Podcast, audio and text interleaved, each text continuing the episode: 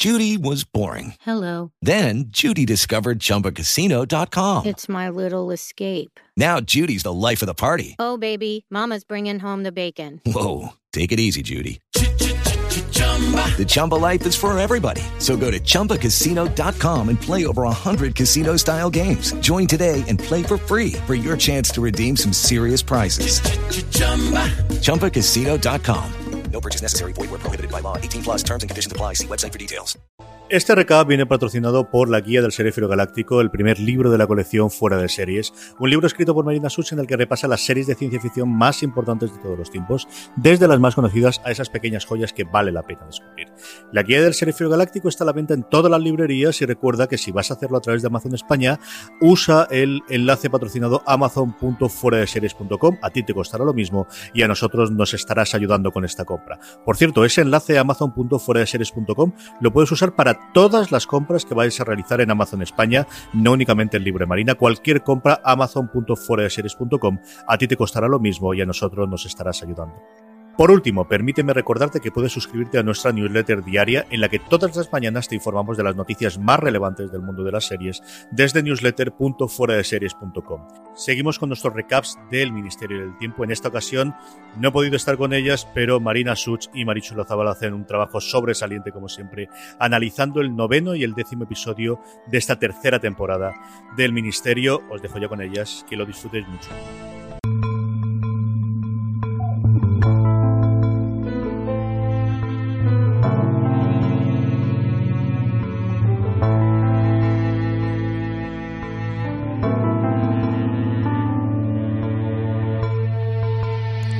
Chicos, eh, buenos días, buenas tardes, buenas noches, según a qué hora estéis escuchando este podcast.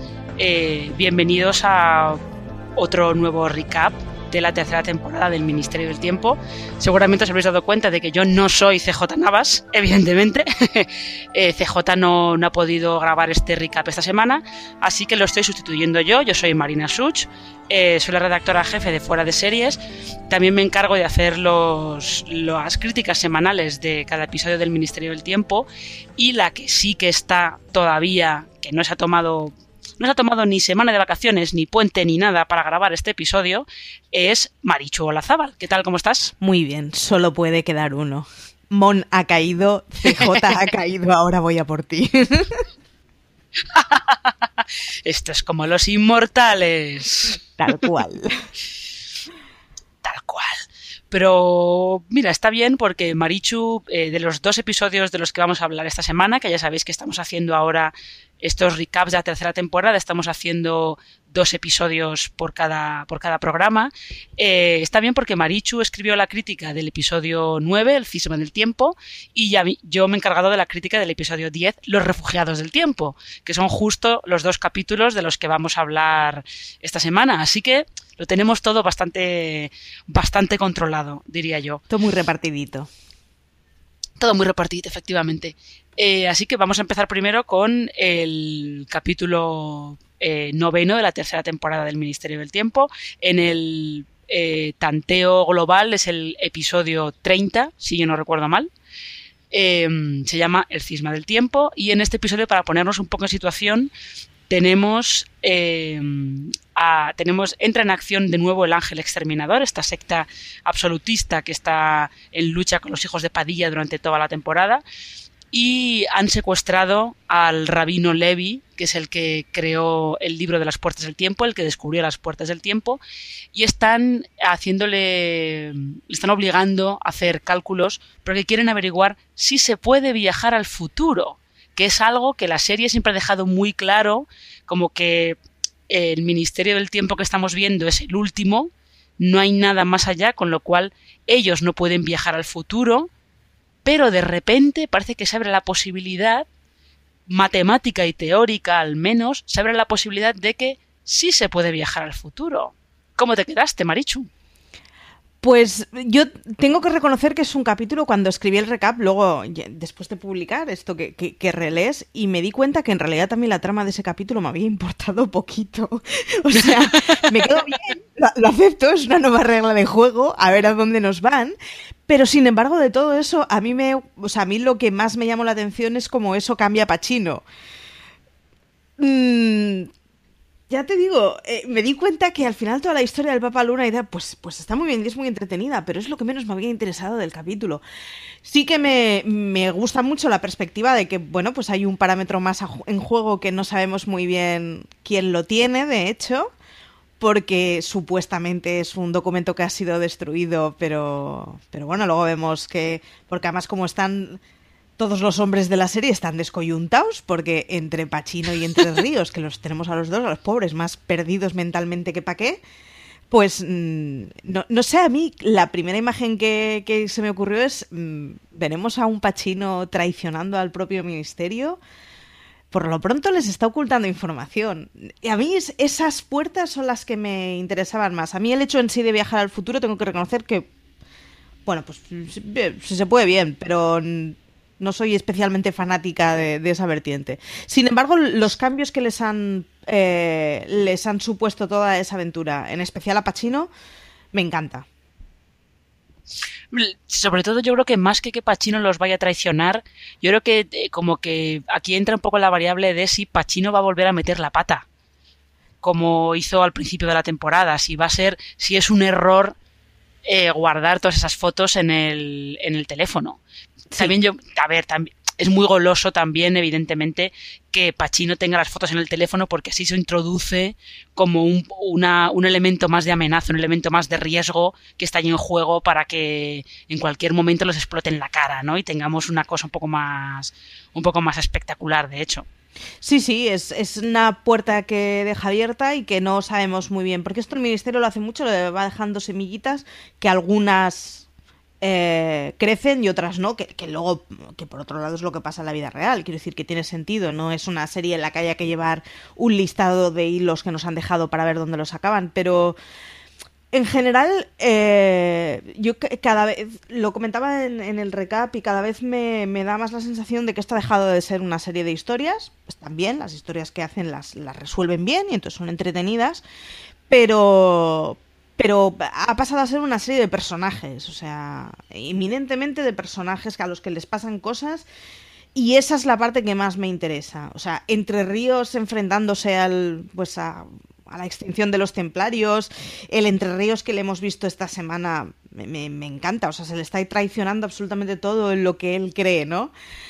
Mm. Me, está, me está resultando muy, muy, muy interesante y por, por otro lado es un camino muy infinito porque esto además lo, lo, explica muchas veces Olivares, el que las tramas no acaban en el, último, en el último episodio porque la vida no funciona así, no llega un momento en que nos ponemos de acuerdo y todos tus problemas se solucionan y los míos a la vez, ¿no?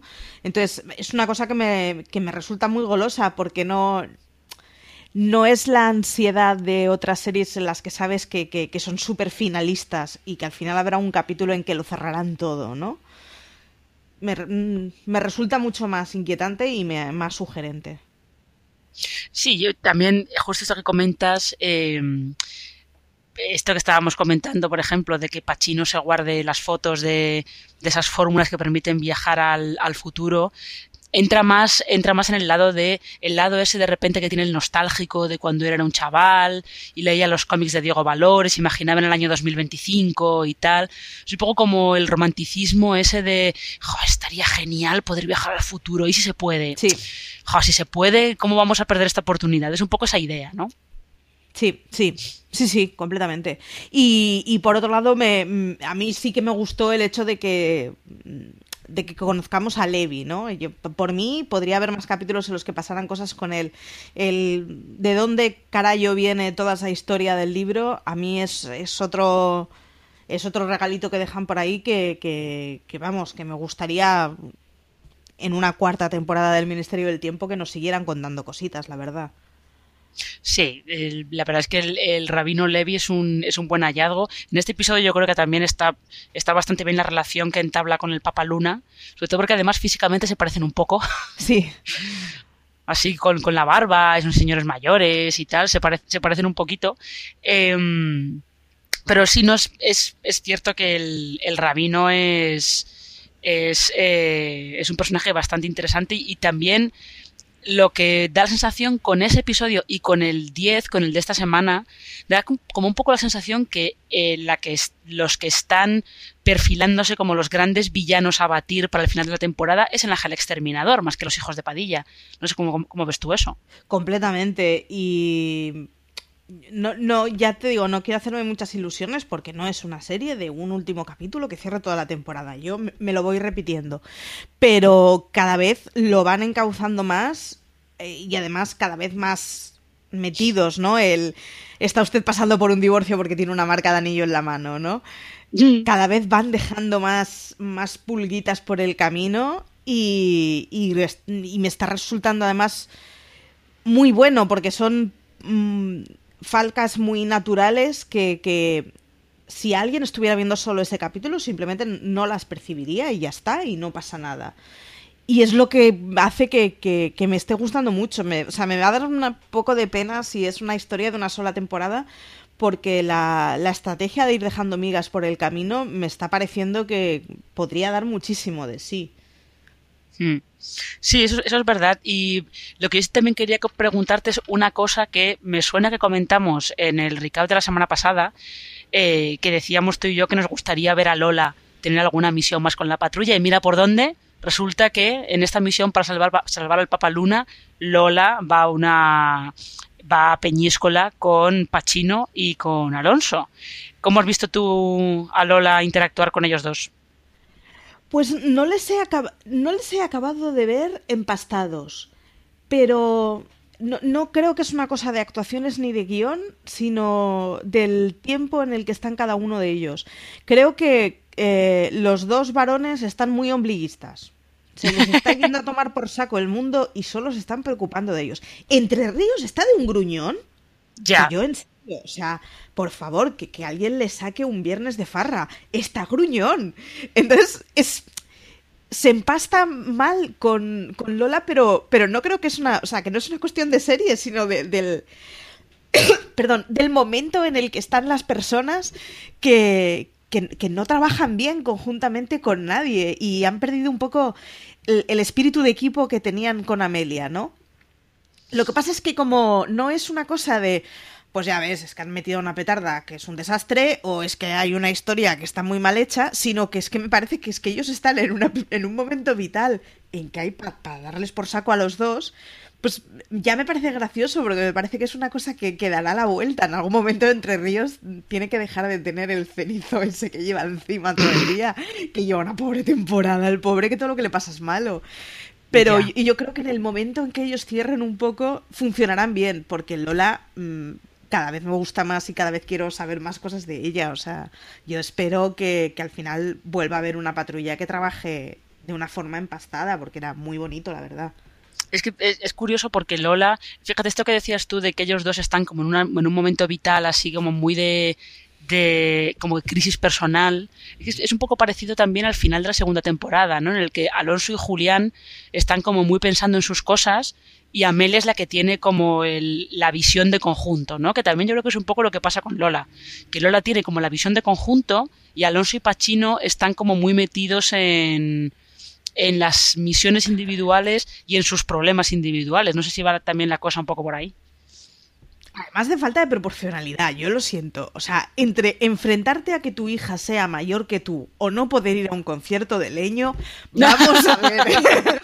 Pongamos las prioridades en su sitio. O sea, al final, me hace gracia porque al final la, las crisis que tienen ellos dos son muy mundanas, que ya, ya está bien, ¿eh? que no sean todo efectos especiales. Pero claro, le estás viendo a la otra aguantando con una jabata, con unos muertos encima, que, que joder, que hay que digerir eso y yo qué sé, y está Entre Ríos, que es como, carayo, que llevas ya tres años, ya podrías haber empezado a cuestionarte tu fe antes, ¿no? Ya, No lo sé. Le, les veo un poco, les veo muy maridolores a ellos dos, la verdad, ¿eh? Sí, están, están un poquito maridramas. Eh, pero sí, sí. fíjate, yo creo que Alonso también es un poco... Eh, la ruptura esa que tiene con Elena, como que parece que le ha, le ha trastocado también el mundo, como que él tenía unas, no sé si unas rutinas, pero como que tenía unas, sí, yo creo que sí, tenía como unas, unos puntos fijos, unas rutinas a las que podía agarrarse y de repente pierde a Julián, eh, lo deja con Elena sí, y luego yo... pierde a Amelia también. Sí, yo en, en esa línea me gusta mucho que en este capítulo hayan recuperado a Elena. Y no lo digo tanto pensando para que y ahora serán felices y comerán perdices para siempre, sino porque me parece que, que el que eh, Alonso haya podido ordenar un poco eso y, ya no se ha ido a la francesa, sino que sabe qué es lo que pasa y luego pues, pues seguirán juntos o no. Ya me, resulta un poco hasta irrelevante. Pero creo que a Alonso le permite cerrar un poco eh, esa herida que tenía, que, que- que estaba con, con la hombría dolida, el pobre hombre. Cierto. Pero mira, ahora justo que, que comentas eh, el regreso de Elena en el capítulo 10, que ha sido el de, esta semana, vamos a pasar a hablar del capítulo 10, porque ahí sí que hay mucho que contar, sobre todo porque eh, en Twitter ha habido mucho comentario hablando de eh, la no metáfora, porque no ha sido metáfora, es una cosa bastante directa, pero el comentario social que ha estado haciendo ese episodio todo el rato, porque vam- vamos a recordar que este capítulo 10, que en el en el- la cuenta total de la serie es el episodio 31, es el, el capítulo décimo de la tercera temporada del Ministerio del Tiempo, se llama Los Refugiados del Tiempo, y lo que ocurre es que de repente aparecen por una puerta que está debajo de la Torre Picasso, eso es una curiosidad, si hay alguno conocéis Madrid, esa es la Torre Picasso que está ahí en, en la zona de Azca de los nuevos ministerios, eh, y de repente aparecen ahí, que es, puede ser como la zona más moderna de todo Madrid, como quien dice, aparecen un grupo de refugiados moriscos que vienen directamente desde 1609. Y como te dicen en el episodio, los moriscos eran los eh, musulmanes que vivían en territorio cristiano, que fueron bautizados a la fuerza, les dijeron que si querían quedarse en España tenían que convertirse al cristianismo y como algunos de ellos se convirtieron, pero se convirtieron solamente para que no los echaran, al final eh, el rey Felipe III decidió expulsarlos fulminantemente, lo que llevó fue, eh, aparte de que fue al final bastante desastroso para la economía de Aragón y de Valencia, por ejemplo, llevó a que miles de estas personas eh, tuvieran un exilio forzado de España y algunos, eh, bastantes de ellos, murieran por el camino.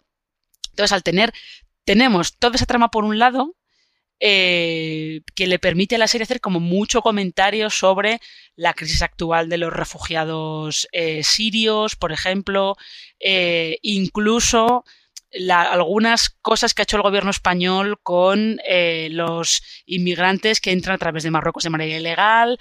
Había, ha habido un montón de, de pullitas y de indirectas y de comentarios y de cosas por ahí desperdigadas a lo largo de todo el episodio. Sí, y, y a mí me parece además que en general mm, no solo comentarios ni si- sino que la, la propia historia es muy vigente, pero no, no por las circunstancias de ahora, es muy atemporal más que vigente.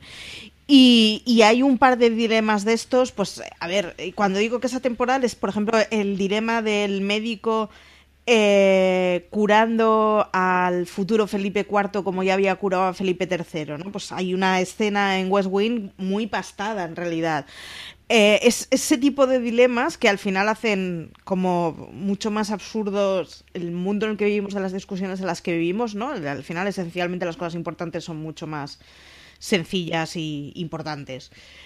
Y me parece que estaba muy bien llevado, porque sin embargo es un tema en el que daba mucho para lagrimita, porque es un tema que es muy dramático y que además puedes Mm. hacer el paralelismo muy automático, y que sin embargo estaba tratando con una sobriedad y con una dignidad que, que la verdad es que me ha gustado mucho. ¿eh? Es una de esas ocasiones en las que uno, mm, si quiere, con dos frases, consigues que esté todo el público a lágrima viva diciendo que se ha emocionado muchísimo y emociona, sin embargo, con, con bueno, pues con, con una cosa muy seca y muy sobria. Eh, pero lo, lo que es eh, curioso es, o lo que es interesante de toda esa trama, porque luego tenemos por otro lado a Alonso y, y a Pacino que tienen que salvar a Simón Bolívar de un atentado del ángel exterminador que vuelve a actuar aquí, porque en este capítulo es yo creo donde se afianza un poco más lo que hemos comentado antes, de que es como el gran villano de la recta final de la temporada, porque no solo intentan atentar contra Simón Bolívar, y además lo hacen como en plan, eh, es un ataque como muy de, pues de, de, Barry Lyndon, que es la película que se pasan todo el rato homenajeando, ¿no? En ese, en ese, en esa misión, sino que además descubrimos que el jefe del ángel exterminador, que ya sabemos que se llama Bosco, resulta que es el delegado del gobierno, es el enlace del gobierno con el Ministerio del Tiempo, que es algo que Salvador e Irene aún no, no lo saben, pero están empezando a, a olerse que ahí mm, hay algo que no encaja. Es- está muy bien, además, el claramente ellos hay algo que no les encaja. Tú tienes la respuesta y a ver cómo van a llegar a, descubrir el porqué. Pero me gusta mucho el que no hayan hecho el. Ellos simplemente no lo saben y el espectador ya sabe la solución, sino ellos saben que hay algo que no funciona, pero no saben qué es lo que no funciona. Me gusta mucho porque eh, mm, nos puede permitir hacer una cosa mucho más dilatada en la que se vayan dejando miguitas por el camino, eh, en las que nosotros seamos cómplices con, con- con los propios creadores de la serie y en los que se maree mucho a, los personajes y que, que puede estar muy bien. Y luego, desde luego, que la, si quien el puente quiera cruzar tres preguntas deberá contestar, ¿no? Pues que las preguntas sean, ¿conoces a Chiquito de la Calzada? Me ha parecido maravilloso. O sea, maravilloso. Ya. Ya, la, la verdad es que sí, la verdad es que es un. les- es como una, una cosa que les permite hacer las referencias chiste, estas que hacen, que hacen muy a menudo, como es que Alonso y Pachino se presenten como somos Andrés, Andrés Pajares y Francisco Sí, Esteso, sí. por ejemplo. Eh, está bien porque une las referencias chiste con una referencia que realmente lo que hace es que es- hace sal- saltar la alarma en, en la cabeza de Salvador, porque claro, realmente ellos no tienen todavía todos los datos para saber que este es el jefe del ángel exterminador, pero son personas inteligentes que saben que no deberían fiarse mucho de él. Con lo cual, yo tengo mucha curiosidad por ver, por ver qué vamos a ver en el siguiente capítulo, por ejemplo. Las referencias constantes me, me gustan mucho. Hoy, mira, hoy he, he- tenido que ver el capítulo hoy mismo, desde televisión a la carta y además en un aula de ordenadores con un montón de gente a mi alrededor. Con lo cual me he dado cuenta de dos cosas. Se me han escapado tres carcajadas que me han dado muchísima vergüenza, porque en un entorno de trabajo yo estaba viendo una serie en televisión, es lo que toca. Y por otro lado, como tenía la pestaña de la Google, pues mm, iba tecleando constantemente cosas, ¿no? Y cada vez me gustan más referencias escondidas que dejan, que el que las conoce las reconoce y el que no las conoce, sin embargo, sabe que tiene que ser algo, ¿no? El, por ejemplo, el traga la perro y cosas así, que yo en su momento, ha sido el, esto tiene que ser algo. Entonces, el poner el pause, abrir Google y decir, vamos a ver qué solución hay a esto, es una, es una cosa que está haciendo cada vez más el Ministerio del Tiempo y me gusta mucho. Que es que te hace despertar el hambre de, de saber cosas de historia que, que a, a mí al menos, ya hace mil años que estudié estas cosas en el colegio y ya no me acuerdo de un pimiento. Por otro lado, me ha gustado mucho que recuperaran a Margarita de Austria. Mm, A mí es, es un personaje que me resulta muy tierno. Me gusta mucho que lo, que, que lo recuperen y me gusta que haya estas cosas de personajes que vienen y van en la serie que simplemente con que los veas tú ya estás recordando cosas. Pero a su vez me gusta mucho el juego que hacen, que ya es la segunda que yo lleve cuenta que lo están haciendo de un personaje que se había encontrado con ellos tiempo atrás pero no les encaja, ¿no? El tú deberías ser tú, pero han pasado 30 años, estás igual, ¿no?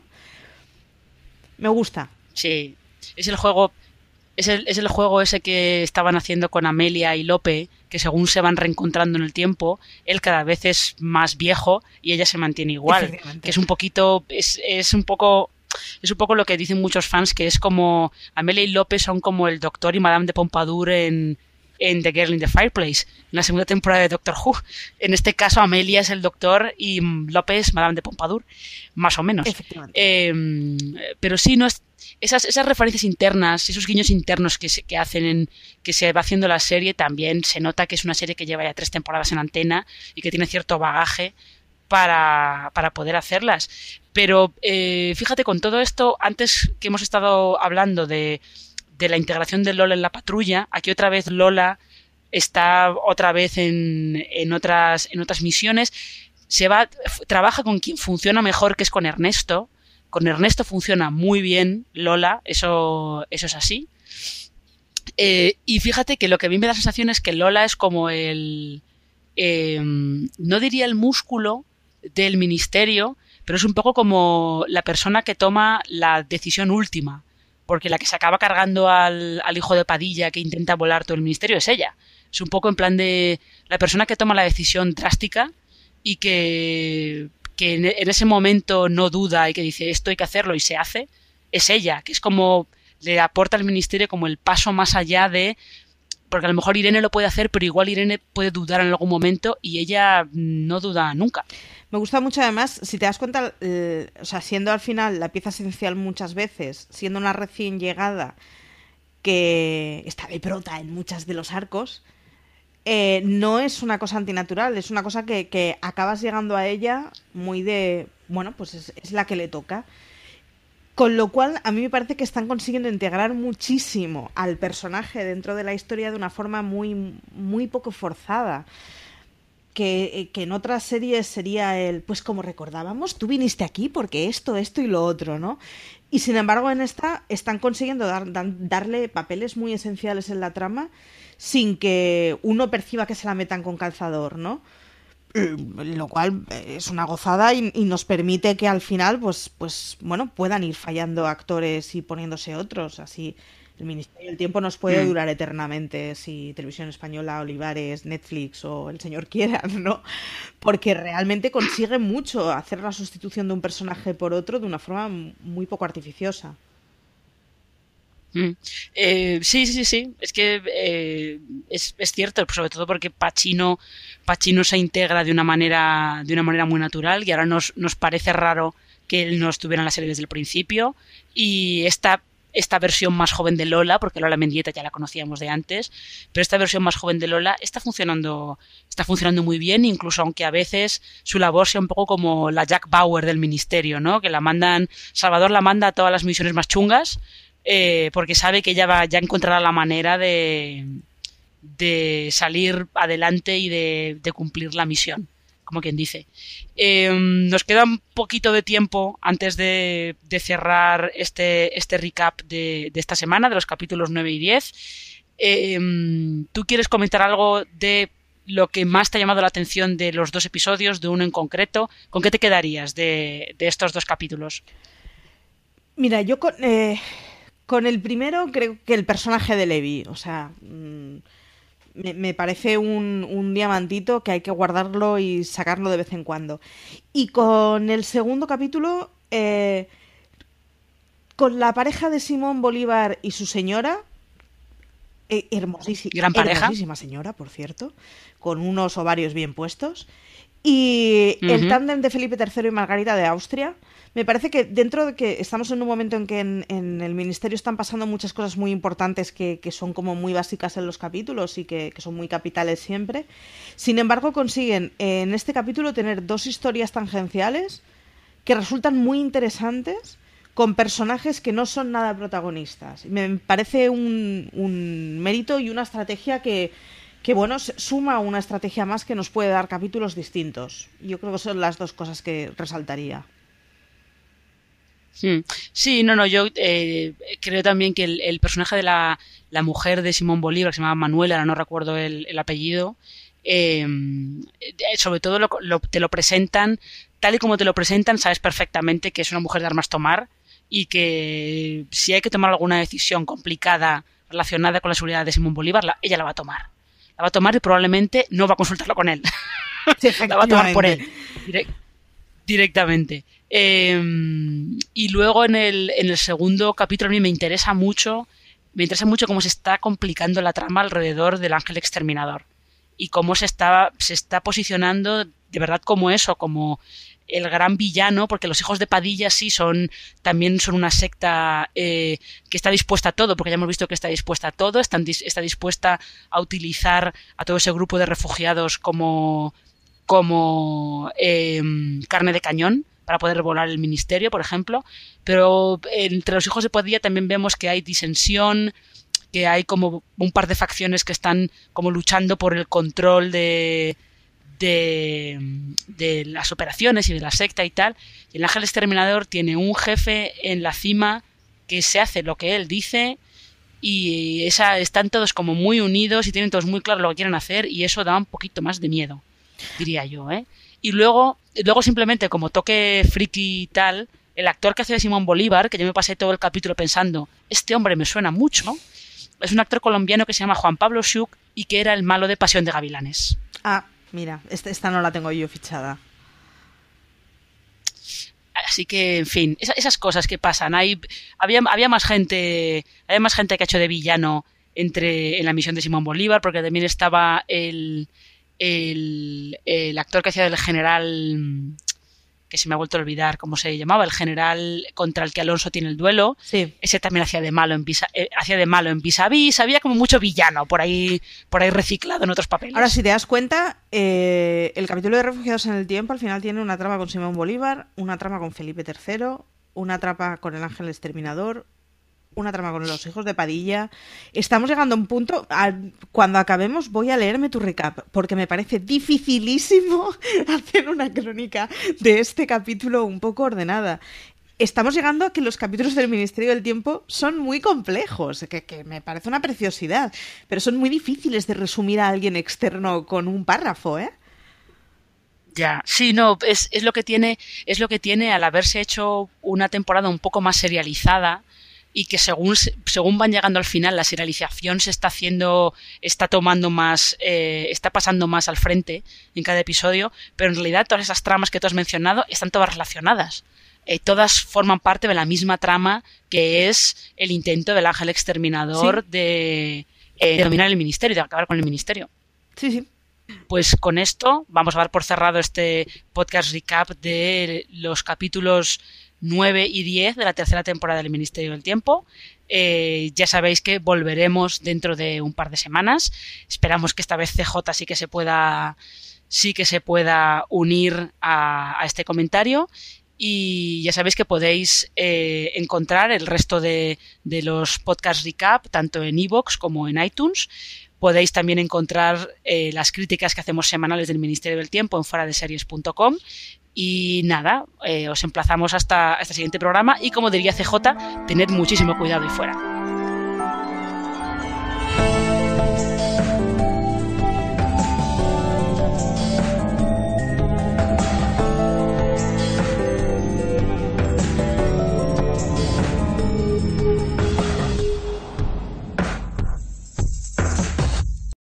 Lucky Land slots, you can get lucky just about anywhere. Dearly beloved, we are gathered here today to. Has anyone seen the bride and groom? Sorry, sorry, we're here. We were getting lucky in the limo and we lost track of time. No, Lucky Land Casino, with cash prizes that add up quicker than a guest registry. In that case, I pronounce you lucky. Play for free at LuckyLandSlots.com. Daily bonuses are waiting. No purchase necessary. Void where prohibited by law. 18 plus. Terms and conditions apply. See website for details.